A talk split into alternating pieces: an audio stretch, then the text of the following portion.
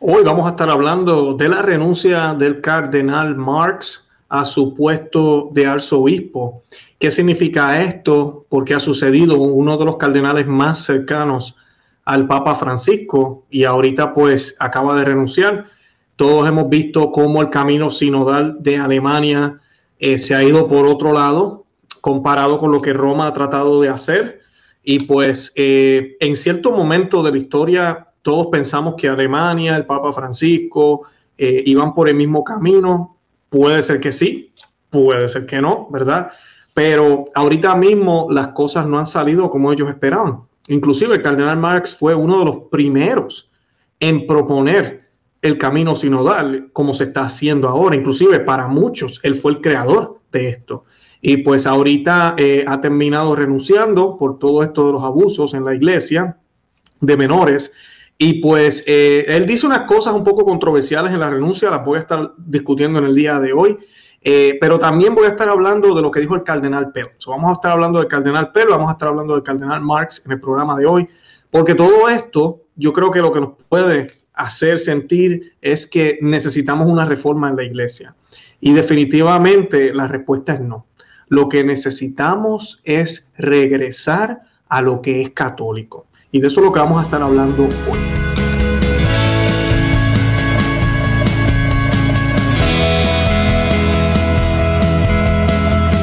Bienvenidos a Conoce, Ama y Vive tu Fe. Este es el programa donde compartimos el Evangelio y profundizamos en las bellezas y riquezas de nuestra fe católica.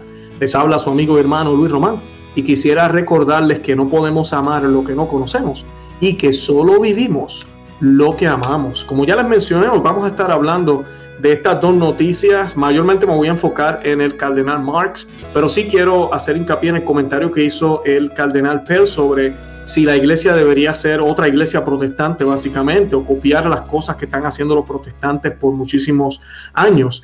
Y pues eso es lo que hemos visto con el camino sinodal, especialmente en Alemania. Hemos visto una copia de lo que los luteranos han estado haciendo y es lo que los católicos quieren hacer porque supuestamente la iglesia se está vaciando. Ahora la pregunta es, ¿le está yendo bien a los luteranos? ¿Le está yendo bien a los presbiterianos? ¿Le está yendo bien a los protestantes? Eso es lo que yo quiero que hablemos hoy. Vamos a estar hablando de esta renuncia, vamos a estar hablando de cómo esto prueba unas cosas pero además de eso también cómo nos muestra a nosotros que la solución para estos problemas que estamos teniendo es regresar a lo que es verdaderamente católico. Y todo comienza con la liturgia. Siempre ustedes saben que yo termino hablando de la liturgia. ¿Por qué? Porque el ex orandi les credenci. Lo que uno, como uno ora es como uno cree. Y pues la liturgia fue lo primero que se infiltró en modernismo en los años 70 con esa nueva misa impuesta, porque fue una misa impuesta, no fue orgánica.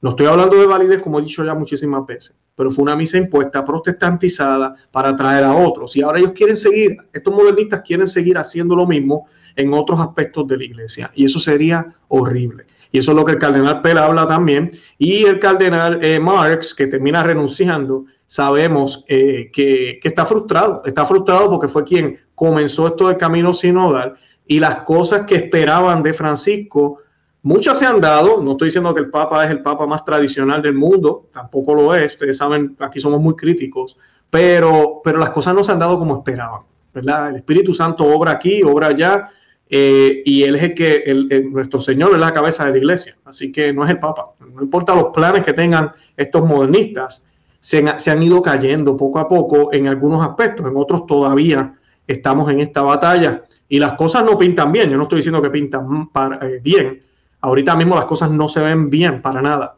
Pero la solución para este problema, para esta crisis, es regresar a lo que es verdaderamente católico, a obedecer la voluntad del fundador de la iglesia, de la iglesia, una, que es la iglesia católica, la iglesia universal, es tener total obediencia a Cristo y no a los caprichos del mundo. Para comenzar, yo quiero que hagamos un Padre Nuestro, lo vamos a hacer por la iglesia, eh, como a veces hacemos, y también lo vamos a hacer por todos los religiosos, por todo lo que está sucediendo en la iglesia, por los laicos y por todos los que estamos viviendo en esta época de persecución, de prueba, de apostasía, de confusión y de crisis. Y esta oración la hacemos in nomine Patri, et Fili, Spiritus Santi. Amén. Pater noster, qui es en celis, sanctificetur nomen tuum, avenia regnum tuum, fiat voluntas tua, sicut in cielo et in terra. Pane nostrum quotidiano da nobis hodie, et enite nobis de vita nostra, sicuter nos dimitimus de vitoribus nostris. Endenos en tu casa en tentaciones, se libranos lo malo. Amén. In nomine Patri, et Fili, Spiritus Santi. Amén. Bendito sea Dios. Ave María, corredentora, ruega por nosotros. Mantente aquí con nosotros mientras grabamos este programa. Y pues la noticia que les voy a estar hablando hoy, voy a estar utilizando un artículo de Roberto De Matei, uno de mis favoritos, italiano, eh, historiador. Eh, tiene también una revista, un blog muy conocido en el mundo católico especialmente el mundo católico, católico, ¿verdad? No católico modernista protestantizado, católico, católico. Así que voy a estar hablando, voy a estar leyendo de ese artículo en el día de hoy. Yo lo estoy leyendo de Adelante la Fe. Los que no conocen ese portal, les invito a que lo busquen. Adelante la Fe, excelente. Y ellos usualmente colocan los eh, artículos de Roberto de Matei ya traducidos al español. Y dice lo siguiente, dice la renuncia del cardenal Marx a su cargo del arzobispo de Múnich y Frisinga ha tenido mucho impacto mediático. Este prelado está considerado uno de los hombres más próximos al Papa Francisco y fue precisamente él quien inició el camino sinodal de la Iglesia alemana para alejarla más cada vez de la doctrina tradicional. Parece que este camino ha llegado a un punto muerto y el cardenal Marx se dice corresponsable de ello. El purpurado alemán alegó que su dimisión se debía al fallo institucional de la Iglesia en el tema de los abusos sexuales contra menores. Estas son las palabras de él. La crisis, explicó en su carta de renuncia, es también culpa nuestra, de nuestro fracaso personal. Lo veo cada vez más claro observando a la Iglesia Católica en general, y no solo hoy, sino también en las últimas décadas. Creo que es mi impresión que estamos en un callejón sin salida. Voy a hacer pausa ahí. Estamos en un callejón sin salida, dice él. Eh, así hablan los que no tienen fe. Por eso les digo, tenemos que orar por este cardenal, por el cardenal Marx. ¿Cómo que estamos en un callejón sin salida? Con el Señor siempre, pues hay salida a mí. Hay, hay un fin, que es el fin supremo, el fin perfecto, que es Cristo, que es Dios, que es, para lo que nacimos, que es para lo que hemos sido creados. Así que cuando él dice que hay un callejón sin salida, no, no hay un callejón sin salida. Lo que sucede es que nos hemos desviado del camino católico, nos hemos desviado de la tradición, del magisterio de la iglesia y hemos tratado de experimentar en las últimas décadas con una iglesia católica nueva, con una iglesia católica distinta. Que cuando nosotros vamos y visitamos distintas parroquias, y les hablo aquí de ejemplo, hace poquito estuve aquí, bueno, todavía estoy aquí en California, y estuve visitando a la fraternidad eh, sacerdotal de San Pedro, eh, aquí en, California y pues hablábamos de eso y es que cualquiera que visite uno de estos lugares que están dentro de la Iglesia Católica, no estamos hablando de que estamos fuera de la Iglesia Católica, pero el rito, la forma de la misa es tan distinto. O sea, el nuevo soldo se ha alejado tanto, la misa nueva, que al principio tenía unos elementos, los han ido cambiando, los han ido quitando, le han ido eh, metiendo cosas distintas, cosas nuevas a la iglesia, a la misa, que mira, es otra cosa. Y, cada vez que yo hablo con gente, me dicen lo mismo, yo no estoy loco. Eh, me dicen lo mismo, van a los sitios y dicen, es que es como si fueran casi dos iglesias dentro de la iglesia, exacto. Porque es que nos hemos alejado de lo católico, ya no parecemos católicos. Lo, lamentablemente es así. Yo sé que la mayoría de los que me siguen no están yendo a misa tradicional, lamentablemente. Tal vez por la circunstancia o tal vez porque usted no ha hecho la diligencia de buscar. Porque ahorita mismo yo coloqué unos, unos videos en Facebook, para los que no saben, estamos en Facebook por Conoce, Ama, Vive tu Fe. Coloqué videos en Instagram, en Twitter y los puse, puse unas fotos en, en YouTube. Y muchísima gente me escribía, yo vivo a 10 minutos, yo vivo ahí, ¿cómo es posible? Porque no han buscado. Yo con mucho gusto les he compartido la información y esa es mi intención de colocar estas fotos y estas imágenes. Pero es para que vean que el que busca encuentra. Estuve en Pensilvania hace poco, en, una, la graduación de uno de mis hijos. Igual, buscamos una parroquia, también conseguimos una de la fraternidad de San Pedro, allá fuimos a celebrar la misa, exactamente la misma reacción, decenas y decenas de mensajes. ¿Dónde es eso? Yo vivo en Pensilvania, yo no sabía. Ahí está, mira, ahí está iglesia, comunión en la boca, de rodillas, toditas, durante, antes y después del COVID. Sí, amiga, amigo que me escucha, en la iglesia católica, en comunión con Roma, en comunión con el Papa Francisco. Así que, y, con todo lo que la iglesia enseña. Así que no, no, no hay, hay que buscar. Estas comunidades que yo acabo de mencionar han ido creciendo. Han ido creciendo. Lamentablemente este camino sinodal no quiere darle espacio a estas comunidades. Y si estamos en la crisis que estamos, porque estos modernistas, el cardenal Marx, Lamentablemente, el Santo Padre también y la mayoría de los cardenales y obispos están empeñados en cambiar estas cosas porque son muy rígidas o porque eh, tenemos que eh, adaptarnos a los tiempos y no está funcionando. No está funcionando. Y en el caso del camino sinodal de Alemania es una copia de los protestantes, una copia de lo que han hecho los protestantes. El cardenal Pell estaba hablando de, eso también esta semana y yo quiero compartirles aquí lo que dijo el cardenal Pell para que vean, esto lo dijo en una entrevista eh, para una revista ¿verdad? Y, dijo lo siguiente, él ha asegurado que, a la agencia Cat Press que la solución de la crisis actual del catolicismo no es apartarse de la enseñanza de la iglesia. Él dijo, dijo el cardenal Pérez, un error total de interpretación pensar que esta terrible crisis requiere un replantamiento completo de nuestras estructuras o de nuestra forma de vivir, dijo el prelado australiano, con motivo de su cumpleaños número 80. Pell no solo se refiere únicamente a la polémica vía sinodal en Alemania y a los debates sobre la reforma en su patria australiana, sino también al planteamiento fundamental de la reforma de la iglesia. No necesitamos otra iglesia protestante. Los protestantes, estas son las palabras de él, los protestantes liberales están perdiendo miembros también, mucho más rápido y más que nosotros. Más bien, una cuestión crucial que los católicos de, de Australia, como los de Europa, deben afrontar dijo Pell, es, y dijo esto, somos servidores y defensores de la tradición apostólica, de la fe, de la revelación, o dueños de ella, de modo que podríamos cambiar sus fundamentos. Y esa es la pregunta que él hace. Ahorita mismo estamos en una crisis que pareciera que nos creemos dueños de la doctrina, eh, porque esa es la actitud que uno ve desde Roma para abajo. O sea, ellos hablan de que no hacen falta dogma, que no hacen falta doctrina, que eso de regla, que debemos dejar que el espíritu fluya y diga lo que da la gana. Hoy dijo una cosa, mañana dice otra, bendito sea Dios. Eso no es así. Dios es un Dios de orden. Y lo vemos en las Sagradas Escrituras, lo vemos en la Biblia. Dios es un Dios de orden. El mismo Dios del Antiguo Testamento es el mismo del, del Nuevo y es el mismo de ahora. Es el mismo. Entonces, lamentablemente, las personas no lo ven de esa forma y piensan que esto cambia.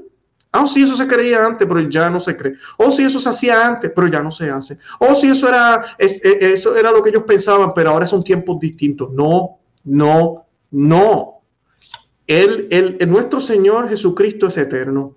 Su palabra es eterna. Sus enseñanzas son eternas y aplican a todas las almas por igual, de cualquier tiempo. Desde el principio de la historia hasta ahora. Es el mismo mensaje y no tiene que cambiar.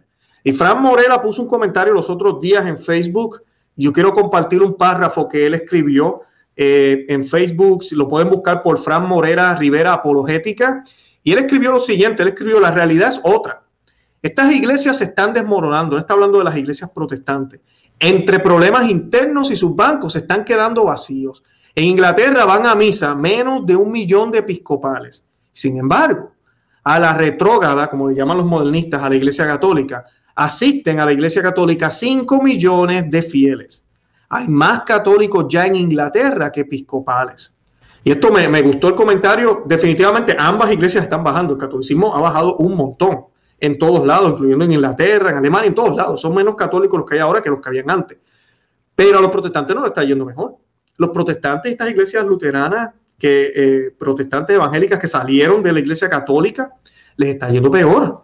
Les está yendo peor y son menos ellos que lo que somos nosotros. ¿cómo es posible que tú tengas al cardenal Marx ahora tratando de copiar, o quería copiar, y, estos alemanes y mucha gente de la iglesia, lo que hacen otros? Ah, mira, ellos tienen sacerdotisa. Ay, ellos bendicen a los homosexuales. Ay, los homosexuales tienen participación. Ay, ellos hacen tal cosa. Ellos brincan, ellos santan. Esta, esta influencia pentecostal que se ha metido dentro de la iglesia católica, donde queremos andar con panderos y brincando como locos. Eso no es católico. Nunca lo hicimos así. Nunca lo hicimos así porque tiene que haber un respeto y un orden. Y la manera en que alabamos y adoramos a Dios no es la misma manera en que alabamos y adoramos una fiesta o, nos, nos gusta y celebramos las cosas humanas.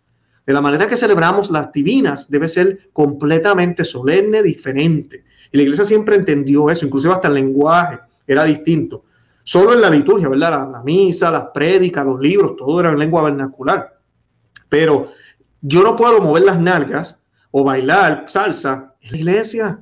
Porque ese baile yo lo hago con mi esposa de una manera cariñosa, estoy celebrando una fiesta o algo con mucho, ¿verdad? Con mucha cordura también, porque no podemos caer en un nivel ya como hacen los paganos. Pero, eh, ¿por qué en la misa tengo que hacer lo mismo? Ay, porque es que esa es mi cultura. La misa no, es para la cultura, la misa es para Dios y es el sacrificio del Gólgota. El Señor está en la cruz, se hace presente en el Gólgota. El Señor, nosotros, es como si el tiempo y el espacio se acabaran. Eso es lo que sucede. Es un solo sacrificio. Lo que el sacerdote hace es en unión al único sacrificio. No es que Jesús se sacrifica múltiples veces en cada misa, no. Es el mismo sacrificio, participamos del mismo sacrificio. ¿Cómo vamos a estar bailando y brincando como unos locos? No. Por eso les sigo diciendo, busquen lugares tradicionales. Y por eso esos lugares están creciendo. Por eso donde hay más lugares tradicionales, el catolicismo se está fortaleciendo. Miren Estados Unidos cómo ha ido creciendo y muchos dirán la emigración, pero también es uno de los lugares donde más misa tradicional hay, donde más tradicionalismo se practica, como le llaman, que no es tradicionalismo. No me gusta mencionar esa palabra, la, sigo mencionando para distinguir, pero es catolicismo, verdadero catolicismo. Como les dije en un programa pasado, si yo me considero tradicionalista es porque un católico respeta, ama y vive la tradición. Si usted reniega de lo que hacían antes, si usted no le gusta cómo se veía, entonces usted no es católico, usted es un rebelde. Y mire, si usted no le gusta, váyase, váyase, no sea católico, pero a mí no me venga a cambiar mi fe. A mí no me venga a cambiar mi religión. A mí no me venga a destruir lo que lleva más de dos mil años, lo que la iglesia siempre defendió y perseveró. Y lamentablemente, ¿saben qué? Estos enemigos ahora están sentados en las sillas más importantes de la iglesia. Miren a este señor, el cardenal Marx. Continúo con el comentario aquí de, de, de Fran Morera. Dice, como dije, hay más católicos ya en Inglaterra que episcopales. Dijo también, ¿saben que en Alemania hay ya más católicos que luteranos? Católicos un 27%, luteranos un 25%. Eso es el dato del 2018. La iglesia luterana ha perdido más fieles desde esa época. Según estos modernistas, hay que adaptar la iglesia católica eh, para no perder más fieles, cuando la realidad es otra. Estas iglesias que han ordenado mujeres no creen no, no crecen, se reducen. Escuchen bien, estas iglesias que han ordenado mujeres no crecen, se reducen. ¿Y, por, y, eso por qué? Porque han profanado la obra sacerdotal de Cristo. No le hagamos caso al demonio. Fran Moreva, que Dios lo bendiga. Palabras excelentes. Él escribió más, no estoy leyendo todo el, todo el artículo que puso en, Facebook, pero me pareció excelente y quería compartirlo. Eh, sí, a mí, si fuera cierto que funciona, ¿por qué? Porque yo no veo que abran más iglesias luteranas. Amén. ¿Ustedes ven que están abriendo más iglesias luteranas o presbiterianas? No, para nada. Esos grupos están muertos. Están muertos. Bueno, siempre lo han estado. Siempre lo han estado porque no han sido parte de la iglesia. Tienen unos elementos, siguen a Cristo de cierta forma, compartimos unos elementos que son católicos. Lo poco que comparten con nosotros es católico, pero eso no los hace católicos, eso no los hace miembros de la verdadera iglesia. Por eso tenemos que evangelizarlos, no como nos están diciendo por ahí que no hay que decir nada, quedarnos callados y trabajar todos como como hermanos con un kumbaya y ya, y estamos bien. No, no, eso es completamente errado. Y lamentablemente de, eso se ha tratado de implementar desde las altas esferas de la iglesia. Lamentablemente. Eh, continúo con el artículo de Roberto de Matei, lo estoy tomando de adelante la fe, y dice, la carta de renuncia implica a sí mismo a los representantes de la iglesia que no quieren aceptar esta responsabilidad compartida y por tanto la participación de la institución en la culpa. Un observador atento, Giuseppe Nardi, ha señalado que esa responsabilidad compartida parece aludir, esa, porque esas son las palabras del cardenal Marx, él dice que esa responsabilidad compartida que habla el cardenal Marx parece aludir al cardenal Rainer María Wolke, arzobispo de Colonia, que dirige la minoría antimodernista en la conferencia episcopal alemana. Y que estos hombres lo que quieren es destruir la iglesia, de verdad. Indudablemente es así. Pero hay otro representante de la iglesia que está considerado por Monseñor Marx corresponsable del fracaso del camino sinodal. Y ese es el propio Papa Francisco. La dimisión del Marx parece expresar la desilusión de la iglesia alemana con las fallidas reformas del Papa Francisco en temas como el celibato sacerdotal y la ordenación de mujeres. Se diría que al asumir su responsabilidad personal, el cardenal Marx invita a Francisco a reconocer la suya. Y sí, es muy cierto, en el documento uno podría percibir eso. Por otra parte, la dimisión de Marx supone un desafío a la congregación para la doctrina de la fe. que para los obispos progresistas alemanes es culpable de frenar las reformas francisquistas. Y esto es bien importante. Ese documento que salió de la Congregación para la Doctrina de la Fe eh, en contra de las eh, bendiciones homosexuales eh, tenía la luz verde o tiene la luz verde del Papa Francisco, eso no se puede negar. Pero fue la Congregación para la Doctrina de la Fe. O sea, el Papa podía haber hecho una carta, el Papa podía haber escrito un documento formal, una catequesis, algo fuerte, pero no lo hizo. Fue la Congregación para la Doctrina de la Fe, con el permiso de él, sí. Por eso yo hablé muy bien de esto y, y le doy las gracias al Papa Francisco. Pero no olvidemos esa parte, porque todos sabemos los comentarios que el Papa Francisco ha hecho sobre los homosexuales, lo ambiguo que ha sido, no ha sido directo para hablar sobre ese pecado. Se ha quedado como el mundo nos disfraza, igualdad, equidad, fraternidad y todo lo que termina con da. Y también hemos visto cómo él se ha expresado con lo de la sacerdotisa, que ahora hace poco pues se aprobó todo esto de la reforma canónica, eh, gracias a Dios, otra sorpresa ahí, pero hemos visto cuántas comisiones no hizo él, cuántos comentarios no hubieron. Eh, es como una ambigüedad, como que coquetea con un lado y coquetea con el otro. Por eso yo digo que oremos por él, porque eh, tú no puedes ser así. es como si quisieran hacer felices a todo el mundo. No se puede. Obviamente el cardenal Marx se siente muy desilusionado con todo esto porque las cosas no han salido como estaban planeadas. Y yo a veces pienso, a veces miro a Alemania y yo creo que, que Alemania lo que pasa es que ya, eh, iba, ellos ya veían la parada venir con Francisco y ya ellos habían montado en la carroza, iban dos millas adelante. Sí, ya iban demasiado adelantados y todavía la parada no había empezado. Pero la parada no ha empezado, no empezó, gracias al Espíritu Santo, gracias a Jesús, que es la cabeza de la iglesia. Porque ahí por allá afuera hay atrás que no, que el no. Lamentablemente ahorita mismo no hay líderes en la iglesia, no los hay. Porque si los hubieran, estuviéramos escuchando milías muy precisas sobre estos temas, muy precisas. No hablando de los sacerdotes de que, tienen que hacer chistes, que tienen que, que, que, estar con la comunidad y no habla nada de la espiritualidad que deben tener. No se habla de sacrificio, no se habla de ayuno, no se habla de mortificación, no se habla de espiritualidad. Es como si fuéramos una, un grupo que lo que hace es hacer cosas buenas. Eso es lo que somos ahora los católicos y así tienen que ser los sacerdotes. Eso es lo que se nos dice desde Roma. Eh, no estoy diciendo que eso no hay que hacerlo, sí hay que hacerlo, eso es parte de, pero hay mucho más que eso. O sea, tenemos que hablar de la salvación, del infierno, del juicio, del, de, de, de todas las cuatro realidades eternas, de la muerte. Eh, pero eso no se habla. Lo único que se habla es, mira, sí, sí, sí, hay pandemia. No hablemos de arrepentimiento, no hablemos de cambiar, no hablemos del aborto, no hablemos de todas las culpas que tenemos nosotros y pecados que tenemos que arrepentirnos, que estamos peor que Ninive, que estamos peor que Sodoma y Gomorra. No, no, no hables de eso. Simplemente habla que Dios está ahí, que Dios nos ama y Él nos va a ayudar. Hagamos un rosario un mes entero, hagamos yo no sé qué novena, Él nos va a ayudar. Nada de arrepentimiento, nada de aceptar nuestra responsabilidad Nada de aceptar nada de eso, los católicos y los no católicos. Nada de pedir a los pueblos, a los presidentes, a las naciones, consagren sus países a Cristo Jesús. Sería un milagro que un papa ahorita mismo pidiera eso. Imagínense que, que yo, yo, creo que yo salto de alegría escuchar que el papa diga, exhorto al mundo entero, eh, usted presidente de Argentina, aquel presidente de allá, consagre su país al Sagrado Corazón de Jesús. Estamos en el mes de junio. ¿No? Inclusive los otros días nos hablaban de que el Sagrado Corazón nos muestra el amor que Dios tiene. Sí, es verdad, pero el Sagrado Corazón de Jesús cuando se aparece y las revelaciones que, que le da a Santa María a la Coque es reparación. Eso es lo que pide. No se habla de eso, nadie habla de eso, desde arriba hasta nadie quiere hablar de reparación. No, no, nosotros culpa. Uh, no, no, no, nosotros somos, somos buenos. O sea, no se quiere hablar de eso. No se le quiere decir al mundo en la cara lo mal que está. Y dejarle saber, oigan, ustedes están graves. Y por más que oren, por más que oren, si siguen en el pecado, no va a pasar nada. Porque la oración no funciona así como si fuera magia. Uno, dos y se dio. No. Yo tengo que tener un corazón contrito, tengo que vivirme fe. Entonces le pido a Dios. Si yo no creo, yo no cambio, yo no, y le sigo pidiendo a Dios, no pasa nada. Por eso es que muchas veces en nuestras vidas, a veces sentimos que Dios no nos escucha.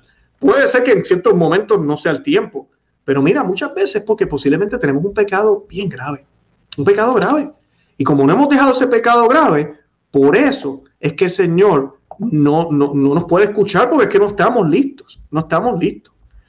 La mencionada congregación, ¿verdad? Para la doctrina de la fe, y este es Roberto de Matei, debería manifestar su parecer sobre eh, sobre el, el impuesto que todos los católicos alemanes están obligados a pagar. Ese es el tax eh, que, están obligados los católicos alemanes a pagar.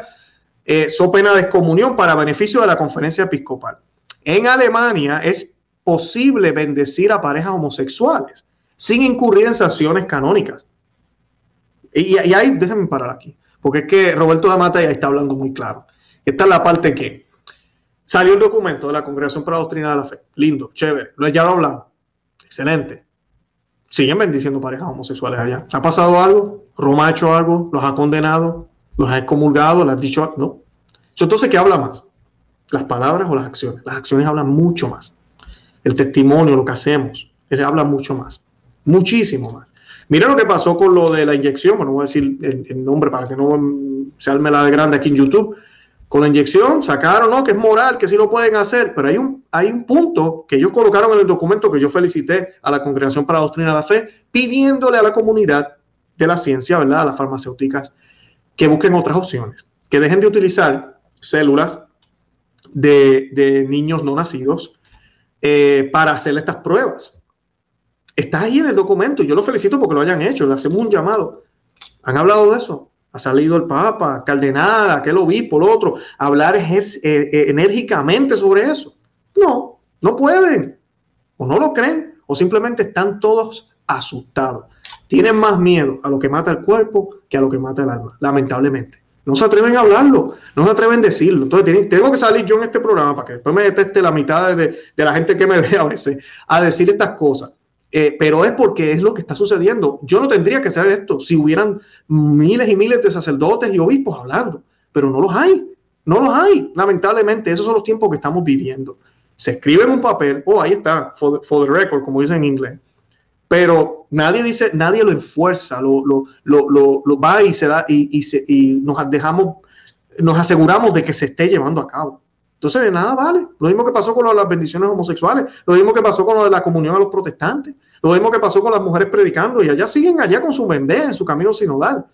Y no pasa nada. Como ya les decía, es que si este papa, que fue puesto por ellos mismos, se atreve a decir algo, y esto lo sabe él, Papa Francisco lo sabe, si él se atreve a decir algo, no le van a hacer caso. Entonces nos van a poner en esa posición. Así de sencillo. Entonces, ¿qué? Guardamos silencio. Miren China, guardamos silencio. Y ya, decimos una cosita aquí, escribimos una cosa allá, suena bonito, el que no está informado no entiende lo que pasa, entonces no entiende por qué yo estoy hablando esto aquí así, ah, tú estás atacando al Papa, yo no estoy atacando al Papa, yo solamente estoy diciendo las cosas como son, él tiene la autoridad, él tiene las llaves, los cardenales también, yo no tengo las llaves, yo estoy aquí haciendo lo poquito que puedo hacer.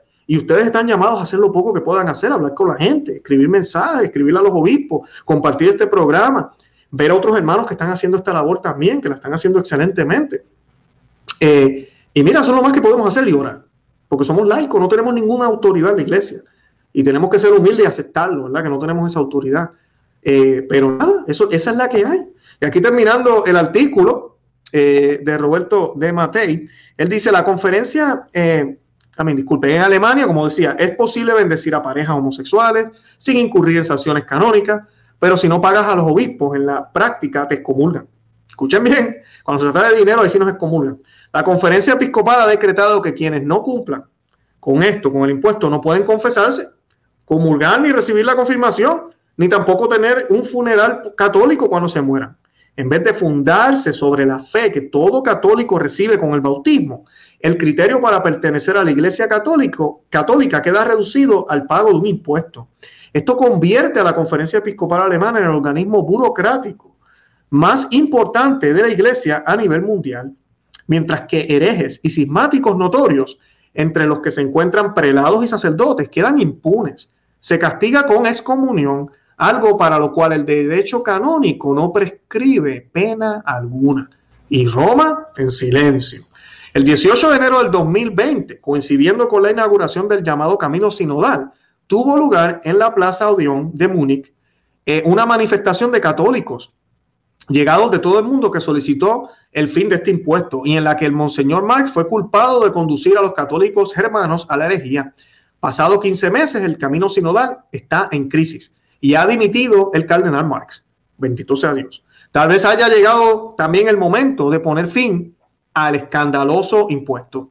Naturalmente, Marx sigue siendo obispo y cardenal, pero en vista de su relativa juventud, que son 68 años, está destinado a ejercer la función de gran elector en el próximo conclave, que Dios nos coja confesado, y aunque no tenga la posibilidad de ser elegido al trono pontificio, será un punto de referencia para el ala progresista. El pontificado de Francisco se acerca a su fin y el próximo conclave será la última esperanza para, para lo que el monseñor Marx auguraba como un reinicio de la iglesia. Pero ese conclave será igualmente un encuentro decisivo para quienes se han dado cuenta de la catástrofe que supondría para la iglesia el reinicio al que aspiran Marx y sus seguidores. Es la hora de la unidad, no de dividir fuerzas para quienes desean combatir la buena batalla en defensa de la iglesia y de la verdad del evangelio. Bendito sea Dios, escrito por eh, Roberto de Matea, ahí termina con un signo de exclamación, eh, me encanta cómo él escribe. Y pues, ese es el mensaje también mío. Esta es la situación que tenemos con esta renuncia. Y están viendo la, la situación y lamentablemente todavía con todo esto que está sucediendo, que es claro y obvio, todavía hay gente allá afuera en contra de lo que es tradicional en contra de lo que es católico. Quieren cambiar las cosas. Es que la iglesia con todas esas normas, es que la iglesia con el, rezar el rosario, que hacer yo no sé qué, que si las apariciones, quieren sacar a la Virgen, la Virgen del Camino, la Virgen María, quieren sacar la, la, Eucaristía. Ustedes están obsesionados con la misa, eso no importa, el Señor nos ama, Él mira el corazón. Así hay católicos allá afuera hablando. Así hay católicos, tenemos que cambiar. Este, y no, no, tenemos que cuidar y preservar la fe dar testimonio con nuestras obras y nuestra vida, pero cuidar y preservar la fe, porque es lo que muestra lo que creemos, lo que verdaderamente creemos. Si realmente creemos que Dios hizo hombre, murió en una cruz y resucitó al tercer día, que se hace presente y se convierte esas especies de pan y vino en él. Y por ende lo adoramos como se debe adorar, no danzando como una discoteca, sino delante del Rey de Reyes. ¿Cómo yo voy a hacer eso? hacerlo como debe ser, aunque parezca para muchos rígido o para muchos exagerado. Miren, mi amiga y amigo que me escucha, podemos caer en exageraciones y nuestro Dios se merece más. Es Dios. ¿Cómo es posible que la gente piense que son exageraciones? Se llama falta de amor. Cualquiera que piense de eso es falta de amor. Si lo que llevas dentro de tu corazón no te motiva a hacer esas cosas para Dios, deberías preguntarte entonces cuánto amor llevas dentro de tu corazón para Dios. Porque primero comenzamos amando a Dios y luego tenemos que amarnos a nosotros mismos para amar al prójimo. Si yo no amo a Dios de esa manera extrema, exagerada, como muchos dirán, ¿cómo yo pretendo amar a mi esposa, a mis hijos?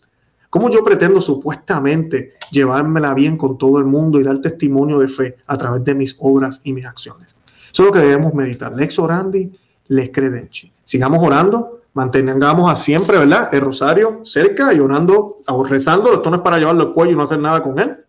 Hay que hacerlo todos los días. Si lo pueden hacer en familia, háganlo. Los invito a que se unan a nuestro movimiento cristero, una membresía aquí en el canal de YouTube. Hay contenido exclusivo que estoy colocando, videos y audios para ustedes, los que quieran eh, aportar, que muchas personas me han preguntado cómo puedo ayudarte en el canal. Por dos dólares al mes, yo estoy colocando contenido ahí. Sé que no lo tengo que hacer lo hago porque cuando veo una donación que me llega, me siento en deuda. Entonces, pues les pido que me den la oportunidad de darle algo de vuelta y por eso estamos, tenemos la membresía ahora para los que quieran hacer donaciones. También estamos en Patreon. En Patreon usted puede donar también dos dólares o puede donar cinco si desea. Hay diferentes regalos. El más extremo o más grande que les estoy dando a los que están en Patreon es las publicaciones eh, de nosotros. No, van, no les llegan en PDF. Yo tengo un libro que se llama Maná de Aliento para el Cristiano. Yo les estoy enviando una copia física a todos los que son Patreon. Eso ya no está para los de, los de YouTube. En YouTube serían los videos y el audio. En Patreon también tienen acceso a esos videos y audio de YouTube. Yo estoy subiendo el mismo contenido también en Patreon uh, para ellos. Así que cualquiera de las dos formas me pueden apoyar. Solamente busquen el enlace aquí debajo de la descripción para que puedan unirse al grupo cristero. También les doy unos emojis para poder en los chats colocar y unas cositas, ¿verdad? cuando usted comenta se va a ver distinto. La gente va a saber que usted es parte del movimiento. Y nada, de verdad que los amo en el amor de Cristo. Gracias por el apoyo. Vamos a estar muy pronto en su mono pontífica en estos días. Oren por mí, oren por todo lo que va a estar sucediendo allá. Va a ser hermoso. Les prometo compartirles fotos y todo lo demás. Los que me sigan en Facebook Instagram saben que yo me paso colocando eh, fotos y contenido en esos medios también. Así que pues vayan a esos medios y suscríbanse a nuestra eh, página en esos medios. Conoce, ama y vive tu fe. Y también nuestro website, conoce, ama y vive tu fe. El libro que les mencioné se los puedo mandar gratis, pero en PDF. No, no les estoy mandando el libro físico, pero lo puede bajar ahí si se suscribe al blog. Y nada, de verdad que los amo en el amor de Cristo. Y Santa María, ora pro nobis. Dios me los bendiga.